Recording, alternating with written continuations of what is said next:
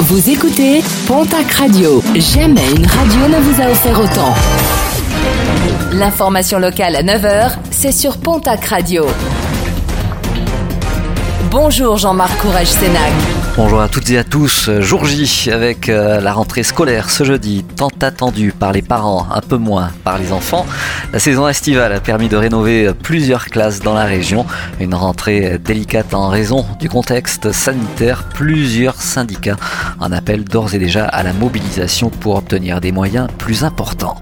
Les routes des Pyrénées-Atlantiques endeuillées. Mercredi, en fin de nuit, un automobiliste a perdu le contrôle de son véhicule sur la D817 à Lé avant de percuter un poteau électrique.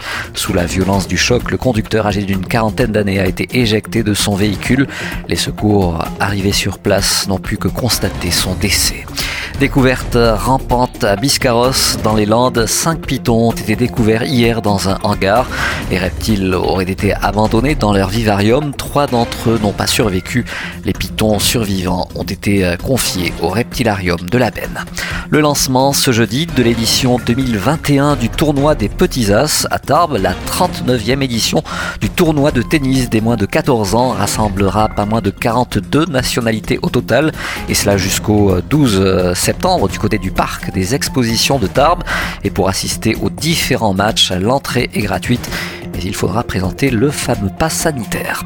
En rugby, le CA Lannemezan innove. À l'occasion des matchs à domicile, une émission jour de match présentée par Romain Chabat sera proposée. Au programme des invités, des images du club et des interviews. Une émission à retrouver sur la chaîne YouTube de Chloé Productions.